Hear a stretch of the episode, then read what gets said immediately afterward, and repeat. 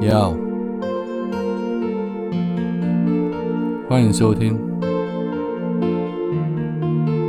H 的第八种声音，准备好了吗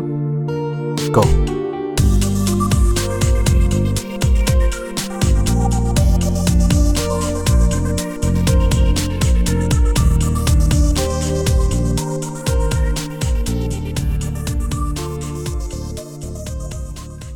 亲爱的朋友，大家好，欢迎再度回到 H 的第八种声音。早安、午安、晚安，不知道你现在人在哪里，不知道你现在身处的地方现在几点，所以我用三种不同的时间问候，跟你打声招呼，希望你拥有一个美好的一天，或者是一个温暖的下午，亦或者是一个灿烂而精彩的夜晚。今天想要跟大家聊一种心情，我不知道没有体验过这种事情。我或许拥有过类似过的经验，但是最近尝试想要拥抱这种感受。我曾经养过一条狗，叫做哈鲁，可能大家都知道这样子的一个我的过去。它它在前几年离开我了。我记得很清楚，哈鲁从小大概一两个月出生之后，一个月左右就到了我家，然后由我接手开始饲养、抚育它长大。因为从小开始养它，所以有一些问题，其实你并没有办法从外观或者是说医生的检查里面去得知它的身体会有什么样的症状。至少在一般的身体健康检查里面，它是没有所谓的寄生虫或者是一些天生的疾病。然而，在它大概生活到五六个月，我带它出去玩，在外地奔跑的时候，我想说遛狗就跟一般人遛狗一样，应该是很自然的一个行为。狗狗可以很开心的、很自在的在任何的一个场地跳跃奔跑着，但我发现哈鲁做不到这一点，因为它会不断的跑，一直线的跑，到跑到最后会撞到墙壁，跑到最后会掉到水里，跑到最后它会掉到一个可能深不见底的洞里面。也就是说，其实它的眼睛是视力很差的。后来才知道，它天生白内障，已经蛮严重的。从小养到这样的一只狗，对我来讲，狗就跟家人一样，所以你不会有所谓的退换货品，或者是说再养一只，你不会有这种念头。你想尽办法的是，呃，如何让它过得好，如何照顾它的需求，如何配合它的生理状态，让它可以长得又大又快乐。因此，我养这只大型犬，因为它有四十几公斤。它的活动力比较惊人，它奔跑起来的时候，如果是比较弱小、娇小的朋友，它帮我牵着那个狗绳的时候，是会被拖着走，甚至会跌倒的。也就是说，它的冲力、爆发力、奔跑能力是非常强的。可是它眼睛又不好，但你必须要让它去释放它的能量，因为奔跑在广大的草地或者空间里面，对它而言应该是最快乐的一件事之一吧。我想除了吃之外。那我该怎么办呢？我就必须要拉着绳子陪着它一起跑，然后在适当的时间，比如说它快要撞到墙了，在它接近危险的时候，我必须拉缰绳，不是缰绳，我必须拉狗绳去确保它的安全。然后等到训练到一定一定的时间之后，我可能会把绳子放开，让它自己去跑。但是那是在我有一个相当的把握，就是当我叫哈鲁，当我在远处大声的叫它的名字，它依旧会刹车。停住，然后回头奔向我这边来，我才敢做这样的事情。因为拉着缰绳、拉着狗绳陪它跑，虽然它还是感到很自在，但我也有体力会耗尽的时候，所以我必须要休息。可是它的体力应该是比我好，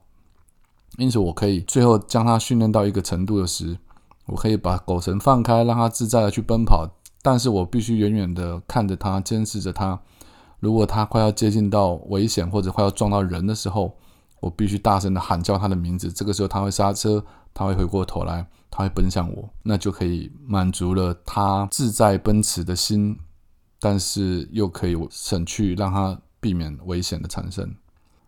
为什么我开头要讲这一段？是因为我不知道我有没有聊过我的人生中，一直到目前为止，其实大部分的体验我都有过了，所以我对于离开这个世界并不会感到特别的恐惧，或者是感到特特别的可惜。但是如果可以有选择的机会的话，我蛮希望可以再拥有一段经验，就是抚养小孩。我不见得是要有拥有我自己的小孩，也不见得是需要我去领养一个一定要叫我爸爸这种称谓或身份的小孩。但我想要体会或者是体验那种，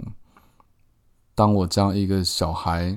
慢慢抚养长大，看着他开心的拥有他应该属于他的人生。或者我也可以分享我的经验给他，让他避免，让他省去掉很多危险的这种过程。我想，如果可以得到这种体验，我应该会十分的开心，或者是感到满足的。大家也都知道，我跟 Selina 感情很好。那他的女儿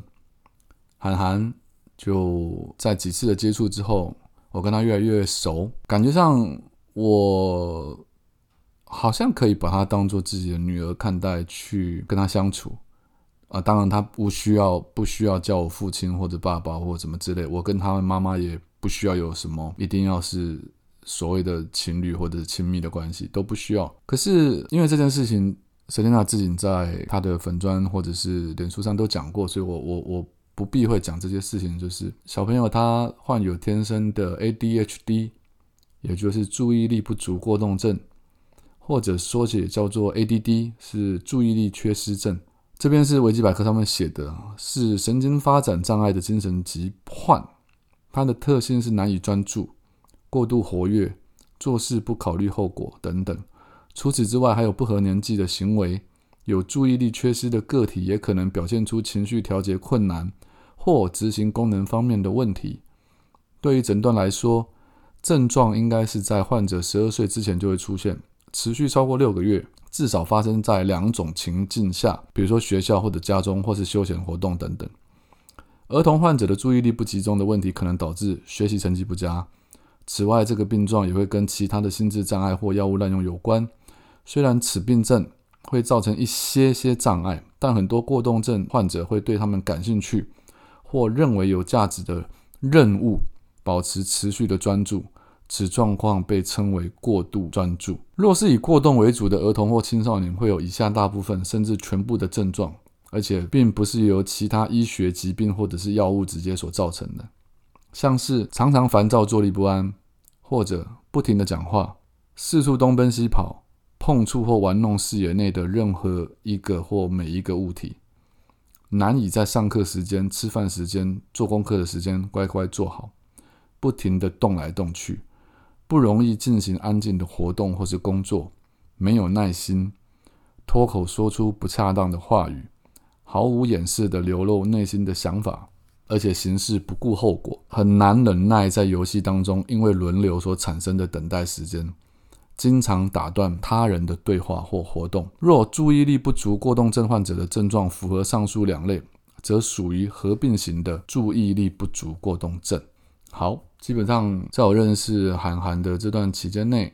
他几乎是完全符合了上面的症状。所以，随着每次出来跟他们母女俩一起吃饭的时候，我必须帮忙的事情，其实就是去转移小朋友的注意力。我必须跟小朋友聊天，我必须跟他讲话，我听他讲话，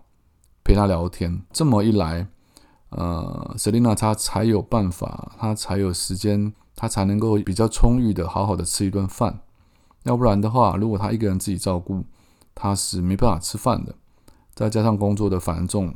就导致于他前面几个月体重不断的下降。因此，他在今天做出了搬回台南的决定。我觉得这是一个很好的重新的开始，因为在台南有别的朋友或家人可以帮他接住这位呃小朋友的情况。但是，他也跟我讨论到说，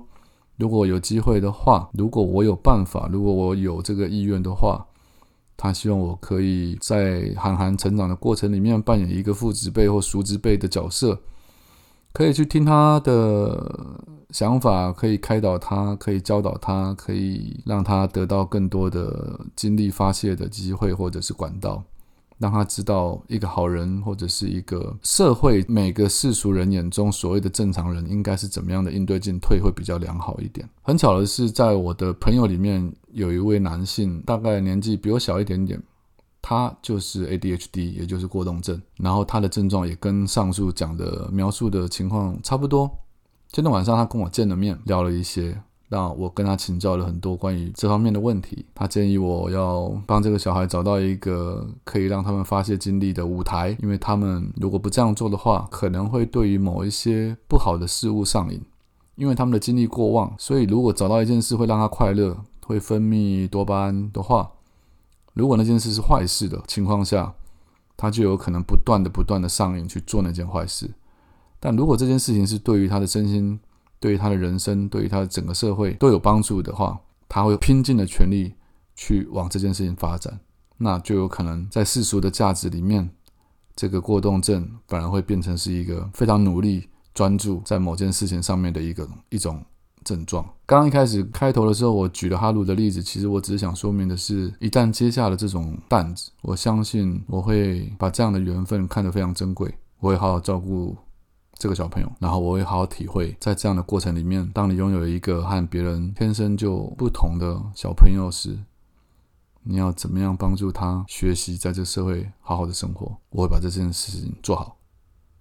尽量跟大家分享这件事。就这样。